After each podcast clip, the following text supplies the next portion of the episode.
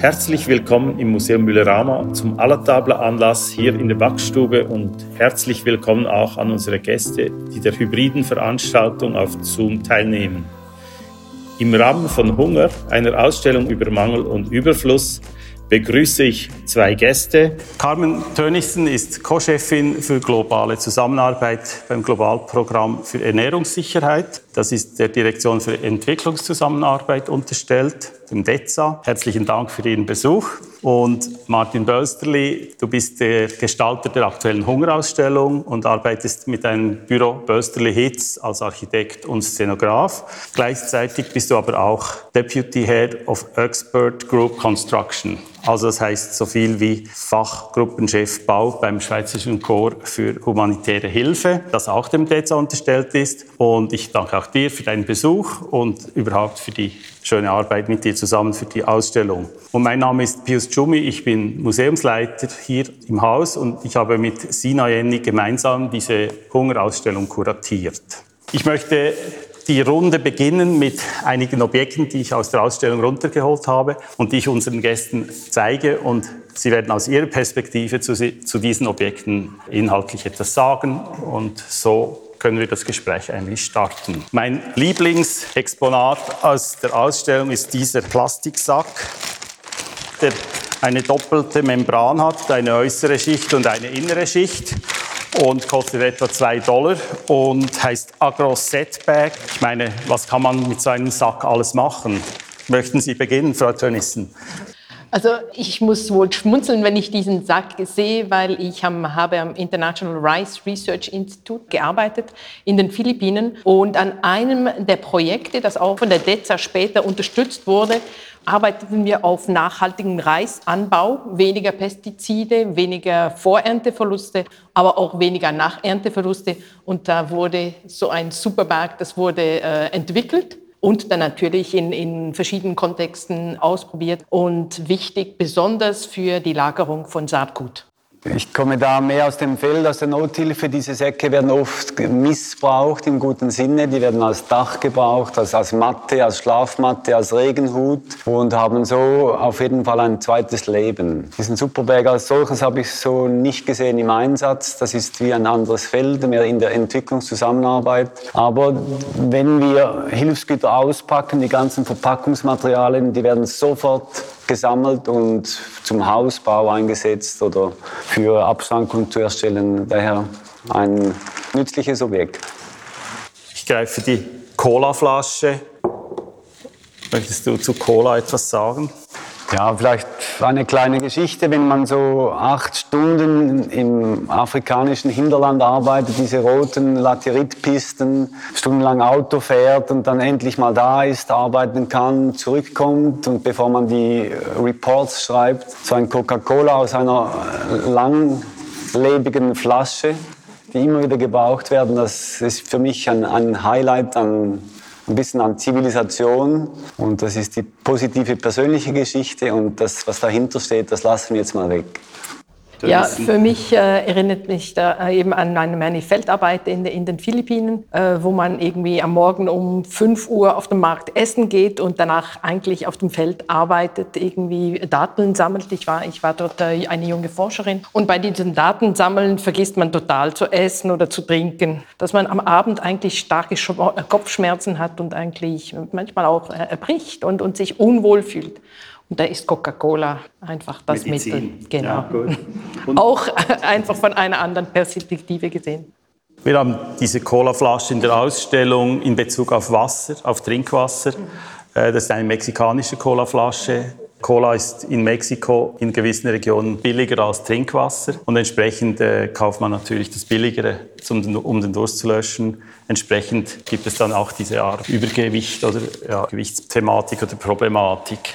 Und jetzt komme ich zu diesem Plumpinat. Das ist so ein Riegel, etwas weich, ist eine Erdnusspaste mit, angereichert mit, mit Mineral und Vitaminen.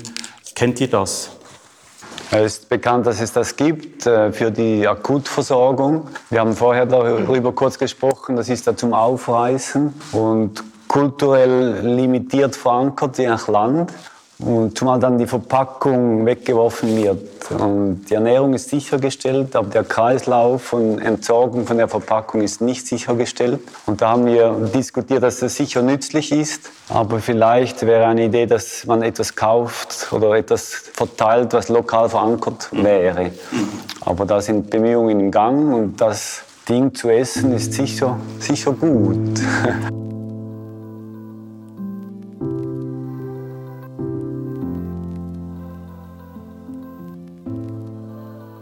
Was können wir uns unter dem versteckten Hunger, der ein Viertel der Weltbevölkerung äh, betrifft, vorstellen? Der versteckte Hunger hat viel damit zu tun, dass nicht rein kalorienmäßig man ernährt werden muss, sondern dass die, die ganze Ernährung ausgewogen sein muss. Und sich aber sehr viele Leute, also Milliarden von Leuten, die können sich keine ausgewogene Ernährung leisten. Also es ist eigentlich nicht, dass sie das nicht wollen, sondern man kann sich das dann nicht auch leisten. Und dieser versteckte Hunger ist teilweise auch äh, Mangel an Mikronährstoff. Und das zieht sich über eine lange Zeit und das beeinträchtigt eigentlich die Entwicklung der Menschen. Und das ist sicher ein, wenn, wenn man überlegt, wie, wie kommt man von Hunger, was ist Ernährungssicherheit und was ist Hunger, wie ist dieser Begriff überhaupt Ernährungssicherheit, wann ist er aufgekommen und wie hat er sich entwickelt und wie, wie ist mit der Zeit diese, diese Reali das, das Realisieren, dass, äh, dass Kalorien allein das nicht genug sind, wie ist das eingeflossen, das ist eigentlich mit der Zeit gekommen. Aber vielleicht kann ich da kurz ausholen. Der Begriff Ernährungssicherheit ist in den 70er Jahren zum ersten Mal so aufgekommen, wo man gesagt hat, okay, es gab die erste Welternährungskonferenz und man hat sich über, darüber Gedanken gemacht, okay, wie kann man Hunger eigentlich bekämpfen? Und man dachte, es sei hauptsächlich ein Problem der Verfügbarkeit. Also es muss einfach genug produziert werden und dann ist Hunger gelöst. Schon in den 80er Jahren hat man gemerkt, ah, nur Produktion allein genügt nicht. Nein, es braucht auch mehr die ganzen Fragen vom Zugang, vom wirtschaftlichen und vom physischen Zugang zu Lebensmitteln. Also hat man das wieder angepasst.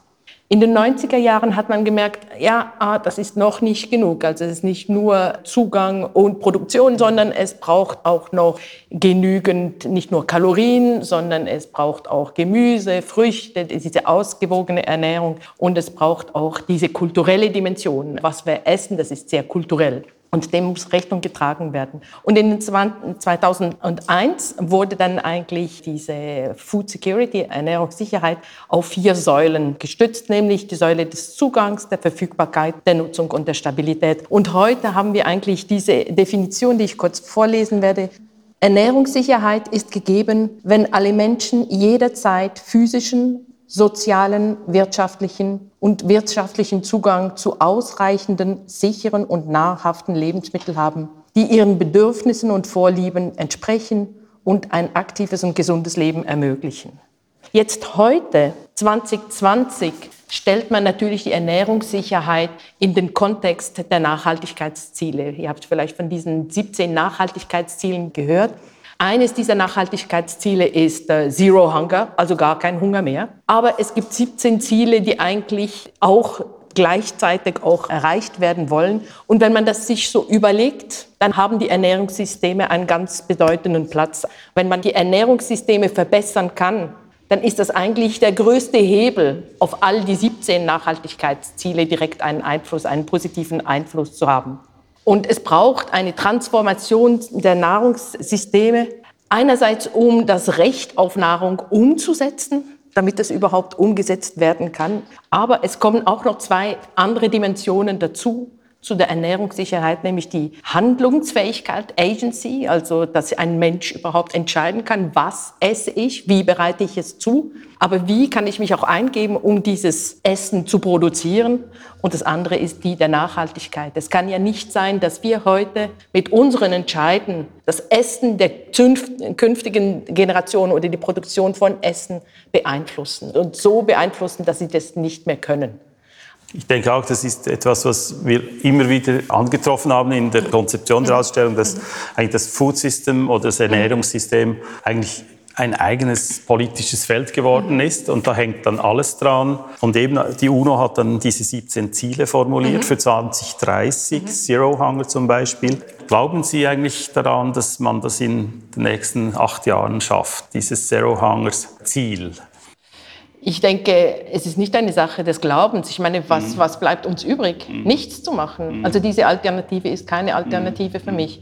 Ich denke ganz klar, heute wissen wir, dass der, der, akute Hunger wieder massiv zunimmt. Die drei Gründe sind CCC, Klimawandel, Konflikte und Covid natürlich. Mhm. Aber der Hunger, der kommt auch, das ist ein, ein, ein, ein Gouvernanzproblem. Es ist nicht ein Mengenproblem, es ist ein Gouvernanzproblem. Mhm. Das heißt, es ist Zugang zu Land, Wasser, Saatgut, aber zu, auch Zugang zu sozialer, Gerecht, äh, zu sozialer äh, Sicherheit. Mhm. Und es sind ganz viele Aspekte, äh, wie zum Beispiel Beteiligung, dass, dass die Bevölkerung sich beteiligen kann an, wie man produziert, was man produziert, wo man produziert.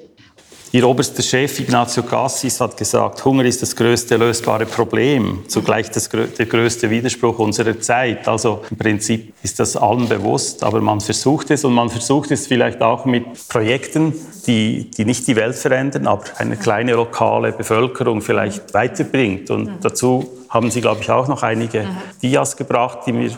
anschauen können. Ein Projekt, das heißt Plantwise. Es äh, werden landwirtschaftliche Berater, die also vom Staat schon angestellt sind, werden ausgebildet, besser ausgebildet im Bereich Phytomedizin, also Pflanzenkrankheiten. Und äh, sie stellen auf dem Markt so kleine Stände auf, einmal in, in, in der Woche, wo dann die äh, Bauern mit ihren Problemen herkommen können und wo sie beraten werden. Sie werden beraten von einem Honest Broker, das heißt, dieser Berater wird nicht, sein Lohn wird nicht bezahlt durch die Mittel, die er verkauft. Und von, dem erhalten die, die Bauern eigentlich guten Rat, können besser produzieren. Und was auch interessant ist, ist, dass äh, die, die Rezepte, die diese Berater den äh, Bauern geben, die werden eingespiesen in eine Datenbank, in eine nationale Datenbank. Und diese nationale Datenbank wird regelmäßig ausgewertet vom Ministerium für Landwirtschaft. Und die erfahren dann, was hat es denn da für Probleme, wo, mit welchen Kulturen eventuell neue Krankheiten und die können dann Maßnahmen ergreifen. Also diese informierte Entscheidungsfindung vom Ministerium von Landwirtschaft. Und von dem her ist das auch für uns ein gutes Projekt oder ein gutes Beispiel, wie man Ernährungssicherheit jetzt von der Produktionsseite Plan, her. Das heißt Plantwise, Plant yes. ja, und ist äh, wo in Vietnam und wo? Es ist in 32 Ländern ah, mittlerweile. Okay, es ist, ja. äh, wird umgesetzt von äh, Cabby International. Ja. Mhm. Und dann haben Sie noch ein letztes Projekt, glaube ich. Ja, ich habe. Sie darüber sprechen? ich kann, Sie haben mir gesagt, äh, geben Sie mir auch ein Beispiel von gescheiterten Pro Projekten. Ich glaube.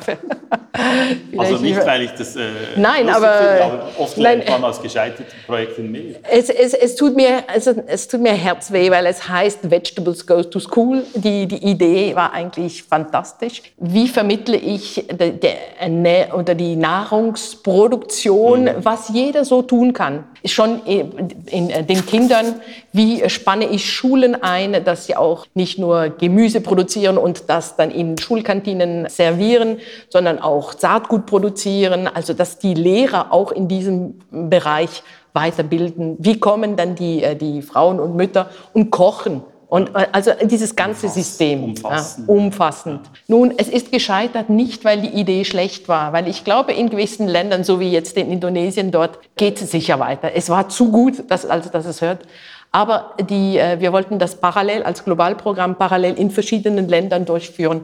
Und die, die verschiedenen Institutionen, die da beteiligt waren, die, äh, da hat es einfach nicht, nicht geklappt. Und es, es gab unendlich viel Reibungen, sodass wir am Schluss das Projekt absagen mussten.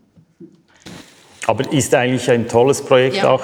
Oft ist ja Schule und Mittagessen gekoppelt genau, ja. für diese Art genügende Ernährung oder kalorische Versorgung und würde einfach da mhm. äh, angedockt werden. Ja. Ich möchte jetzt auch noch mit Martin etwas ins Gespräch kommen. Wir haben eine Art wie globale Sicht mal gehabt. Also eben, wenn Sie von Projekten sprechen, sprechen Sie in 30 Ländern wird das lanciert und so weiter. Also die Schweiz engagiert sich in dem Sinne breit und weltweit. Martin, du bist eigentlich im selben Betrieb, in einer anderen Abteilung. Das heißt, wenn ein Notfall eintrifft, wenn Leben gerettet werden muss, wenn Hungersnot oder flüchtende oder migratorische Bewegungen sind und sich Leute ansammeln, die hilflos werden, dann wirst du aufgeboten. Das heißt, du wirst den Fixbenzil auf den Tisch und musst ins nächste Flugzeug einsteigen. Oder wie stellt man sich das vor? Diese Situation hat es konkret gegeben, als das Flüchtlingslager in Lesbos gebrannt hat. Dann hat man Experten aus dem Milizkorps der humanitären Hilfe nach Expertise dahin entsandt. Und da geht es von unserer Sichtweise primär um, um Shelter, also um Housing, um Infrastrukturbauten. Und Hunger ist natürlich immer ein Thema. Die, die, die Flüchtlinge, die da angekommen sind oder die das brennende Lager ver, verlassen mussten, hatten keine Grundversorgung mehr. Man spricht davon, dass zuerst braucht es Wasser, dann Nahrung und dann ein Dach über dem Kopf, also Schutz. Und insofern ist die Architektur da in der dritten Reihe, aber das ist ein großer Mechanismus, der da im besten Fall gut und effizient ineinander greift. Und da leistet die Schweizerische Humanitäre Hilfe einen Beitrag, nicht überall, aber in ausgewählten Ländern. Und gegenüber den Schwerpunktländern der Entwicklungszusammenarbeit geht die humanitäre Hilfe eigentlich überall hin, wo der Staat, der ein Desaster erlebt hat, die Schweiz anfragt, also die Hilfe akzeptiert und dann geht jemand von den 600 Leuten im, im Milizkorps, geht da in den Einsatz, um primär Leben zu retten und Leiden zu mildern. Das ist wie das Akutereignis, wo dann die Schweiz vielleicht ein Interesse hat, über Jahre diese Sachen zu implementieren, die du vorgestellt hast. Aber das ist primär Leben retten, Not mildern. Das war ja eben, wie gesagt, wir haben zusammengearbeitet und du hast immer gesagt, es kann sein, dass ich nochmals gehen muss nach Lesbos oder so. Äh, du hast aber auch erzählt, dass du Situationen erlebt hast, wo plötzlich 20.000 Menschen vor dir stehen und du musst denen Wasser und Nahrung geben, nebst Shelter und Sicherheit. Du hast auch ein Projekt mitgebracht mit Dias. Können wir das in dem Zusammenhang anschauen, wie das so wirkt? Ja, gern. Ich glaube, das hilft einfach ein bisschen so. Man kann ja selber Zeitungen lesen, aber oft, wenn jemand eine Geschichte erzählt, hat man einen, einen Zugang. Das probiere ich jetzt da ein bisschen. Uganda im Nordwesten Lake Albert an der Grenze zur Demokratischen Republik Kongo. Äh, das ist ein Flüchtlingslager, Changwali, 1960 gegründet, hatte 2015 äh, 40.000 Leute und heute hat es 140.000 Leute. Das ist äh, eine fragile Region, sagt man. Es grenzt an Südsudan, wo bekannterweise Konflikte herrschen. Man kennt Äthiopien mit den bekannten Hungersnöten oder eben Kongo als instabiler Staat, der sehr viel intern Konflikte hat. Und diese Leute sind wahrscheinlich das erste Mal im Leben Boot gefahren, fünf, sechs, sieben, acht Stunden über den Lake Albert und sind im sicheren Hafen von Uganda. Die Regierung akzeptiert die Flüchtlinge gelandet. Uganda hat momentan 1,5 5 Millionen Flüchtlinge. Das waren vor zwei Jahren noch 300.000 weniger. Und das UNHCR, die, das Schweizerische Humanitäre Hilfe, stellt Experten UN-Organisationen zur Verfügung. Und da war ich in der Funktion als Planer von Flüchtlingssettlement. Und da ist natürlich dann die akute Aufgabe, dass wenn die Leute kommen, dass man sie mal registriert, dass man sie erfasst. Und wenn dann die 2000 Leute kommen pro Tag, dann ist das nur das, dann werde ich vom Architekten zum Logistiker und werde auch erste Hilfe quasi gewährleisten. Man nimmt die Flüchtlinge dann in Empfang, man transportiert sie mit Bussen im besten Fall. Es gab auch Fälle, wo wir mit dem Lastwagen die Leute transportieren mussten, weil sie mussten vom Lake Albert weg. Das war das primäre Ziel, weil die Leute sind tagelang auf der Flucht, sie sind missbraucht, sie sind unterernährt, sie sind dehydriert, sie sind traumatisiert und dann ist mitunter die Bemühung der, vom UNHCR den Leuten relativ schnell quasi einen sicheren Hafen, einen sicheren Ort zu geben, dass die Recovery sofort beginnt, auch wenn die Unterkünfte relativ rudimentär sind. Das sind äh, wieder diese bekannten Plastiksäcke, ein bisschen größer. Das sind diese Plastikplanen, wo die Frauen in dem Fall mit den Kindern in, auf, einem, auf einer Fläche von 200 Quadratmeter sind bis 500 bis 600 Leute, die da übernachten und so eine Art Sicherheit haben. Sie haben auch ihr Gepäck dabei. Und dann gibt es lange, lange Tage, wo man vielleicht selber auch als Helfer, als professioneller Helfer nicht zum Essen kommt, weil das ist irgendwo. Das ist in einer Zone, wo es auch kein, kein Dorf in der Nähe gibt, je nachdem die Infrastruktur. Und dann wird so gekocht, also da in dem Fall äh, so Maniok, so Maispaste, wird im großen Stil, wurde im großen Stil im äh, Schichtbetrieb gekocht, um die Flüchtlinge, die in diesem Reception Center, in dieser Ankunftszone, diese 20.000 einfach mal grundsätzlich zu ernähren, um auch Spannungen zu verhindern. Das geht auch dahin, dass man das Queuing probiert zumindest zu organisieren. Das sieht man auf dem Bild, das ist nicht ganz so einfach, aber dass Frauen äh, auch gleich viel Nahrung haben, Kinder Zugang haben und nicht das Recht des Stärkeren herrscht. Aber das ist insofern ein gelungenes Beispiel, das ist relativ gesunde Nahrung, ohne Zusatzstoffe, das ist Mais, das ist lokal im besten Fall angebaut und äh, die Leute haben der kulturelle Zugang zu diesem Essen. Und das hat da funktioniert und ist, wie gesagt, diese Nothilfe und deshalb auch das hygienische Setting. Aber und wieder, und das möchte ich betonen, Respekt vor den Flüchtlingen. Die Leute, die da arbeiten, die arbeiten freiwillig. Äh, sie bekommen einen Teller Reis und das sind auch Flüchtlinge und die Stimmung da in diesem Lager war sehr friedlich, jederzeit respektvoll. Wir konnten die ersten 24 Stunden nur Wasser verteilen, wir konnten kein Essen verteilen, aber es gab Fragen, aber es gab keine Prügelei, es gab keine Aggression. Und das ist eine tiefe Befriedigung auch dann für den Leuten. Und das sieht man auf diesem Bild. Wenn sie dann registriert wurden, bekommen sie im besten Fall im ugandischen Kontext ein Stück Land, das sie ermächtigt, da ein, ein, ein Häuschen zu bauen und aber auch ab Tag 1 ihre Grundversorgung selber sicherzustellen.